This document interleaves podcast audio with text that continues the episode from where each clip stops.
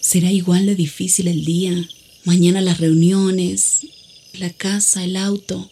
Estoy agotada.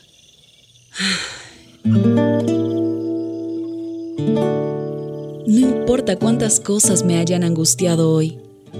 Me acercaré a Él porque Él tiene descanso para mi alma y mi mente. Cuando mi corazón está tranquilo, puedo escuchar su voz en quietud y confianza. Mi fortaleza está en descansar en Dios. Ven a descansar.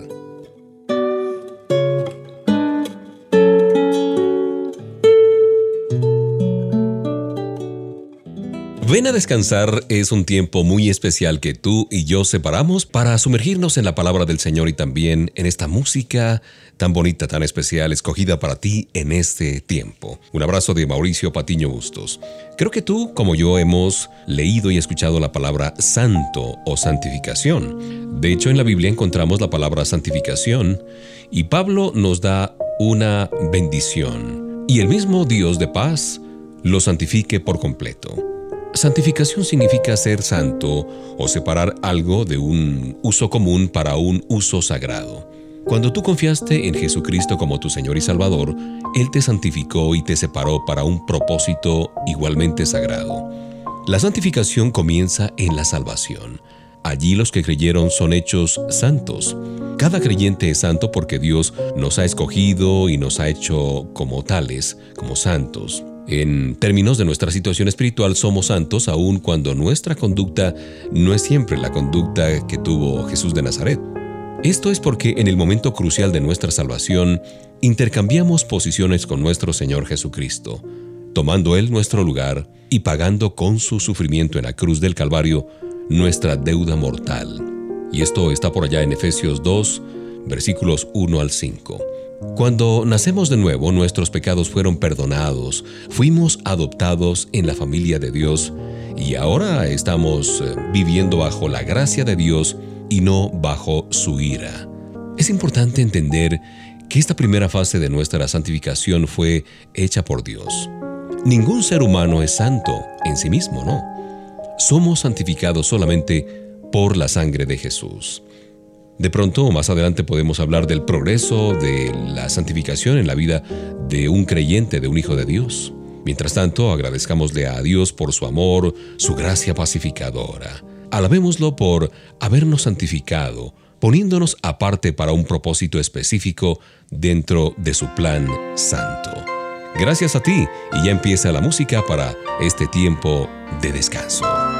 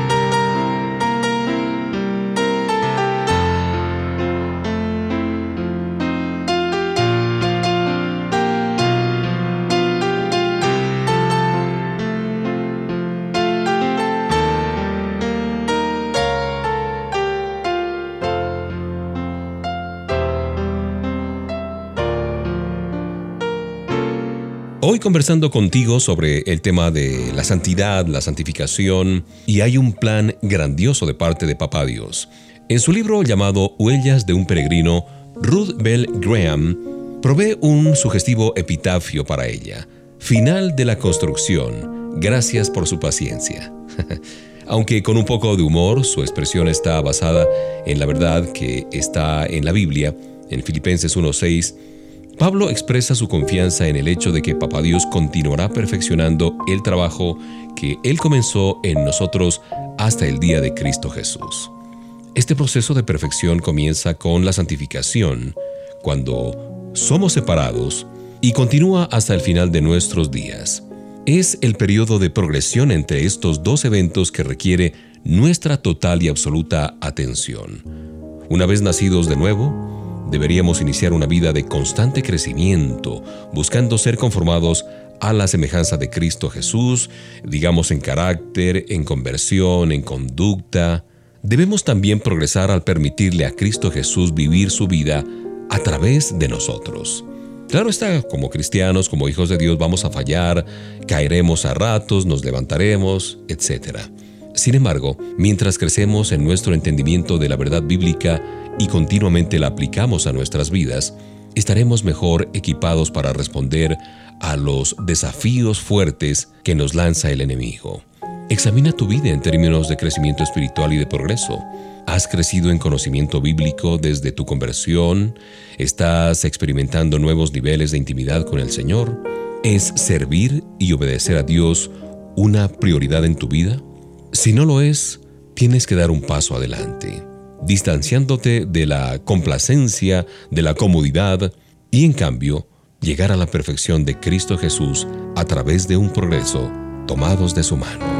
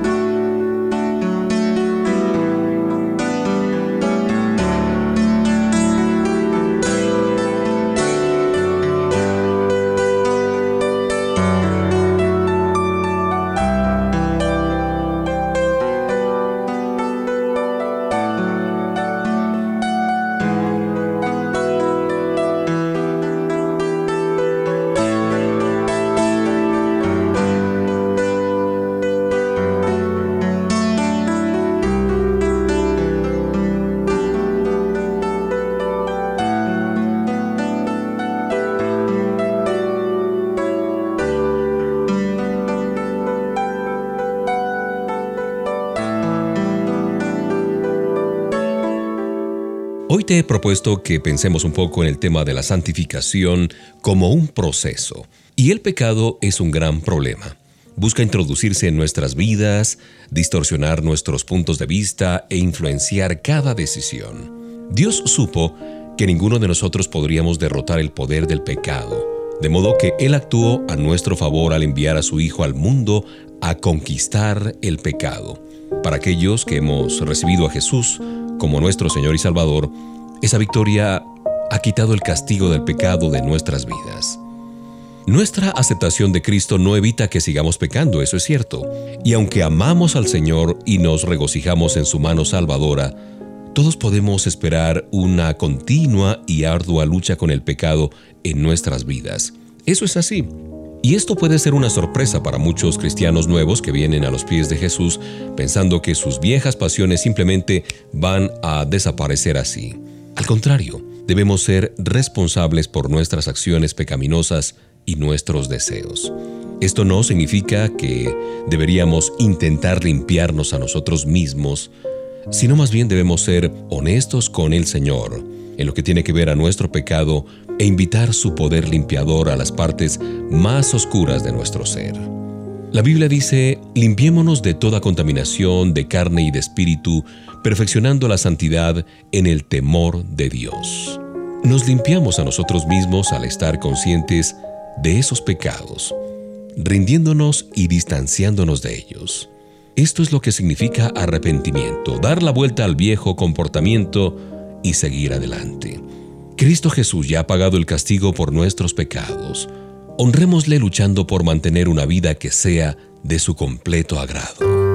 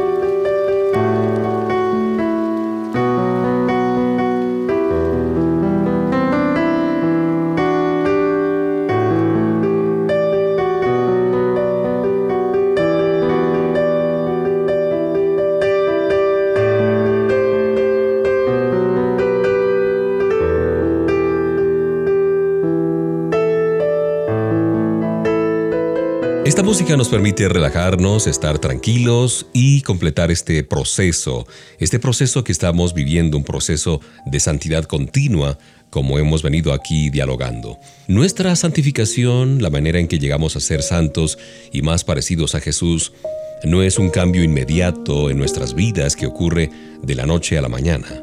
Es un continuo proceso el cual aceptamos con el precioso regalo de la salvación y nos esforzamos por limpiarnos de acciones pecaminosas. La santificación toma lugar en dos áreas, en nuestra vida interna y en nuestra vida externa. Primero, una vez que recibimos a Cristo como nuestro Señor y Salvador, el Espíritu Santo entra a nuestros corazones y transforma nuestro espíritu. Por aquí vemos en 2 Corintios 5, verso 17, que llegamos a ser nuevas criaturas y nuestra vida vieja ha pasado ya. Segundo, la presencia del Espíritu Santo comienza a provocar cambios en nuestros hábitos, en nuestras actitudes y comportamientos, mientras nuestros corazones son limpiados la evidencia del poder del Espíritu Santo se va a hacer visible en nuestras vidas.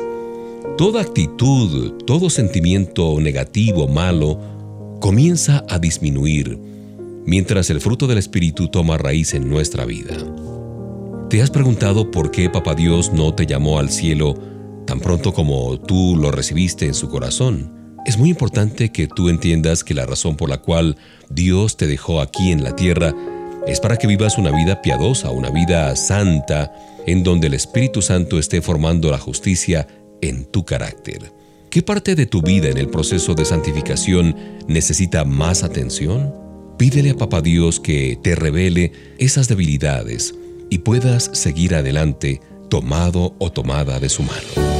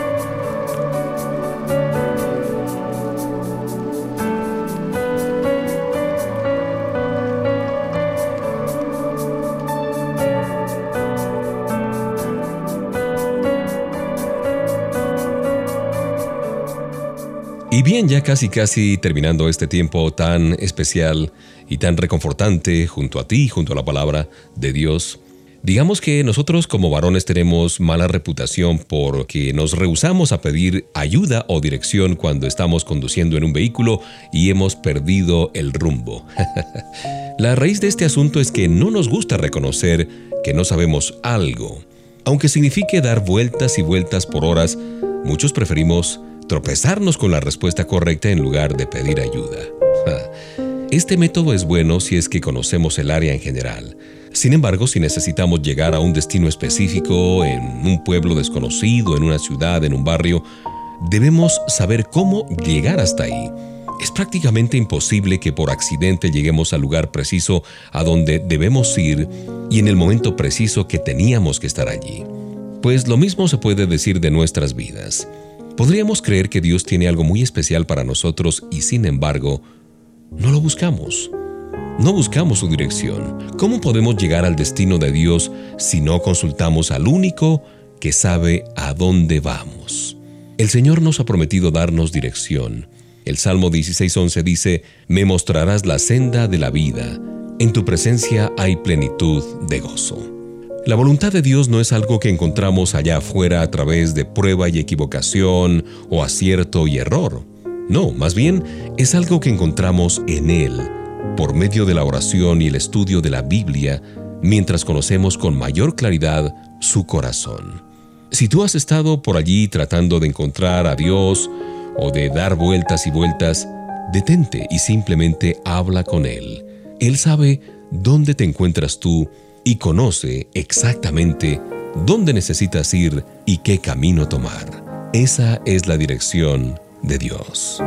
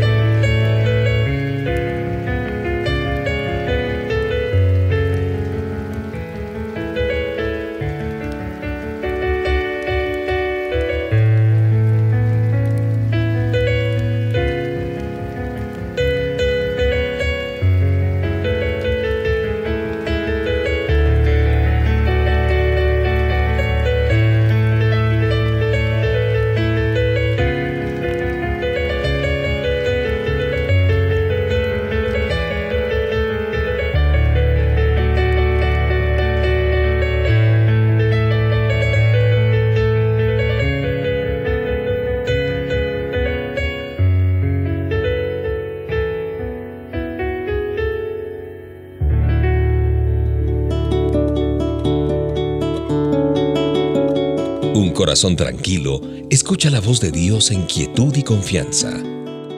Ven a descansar.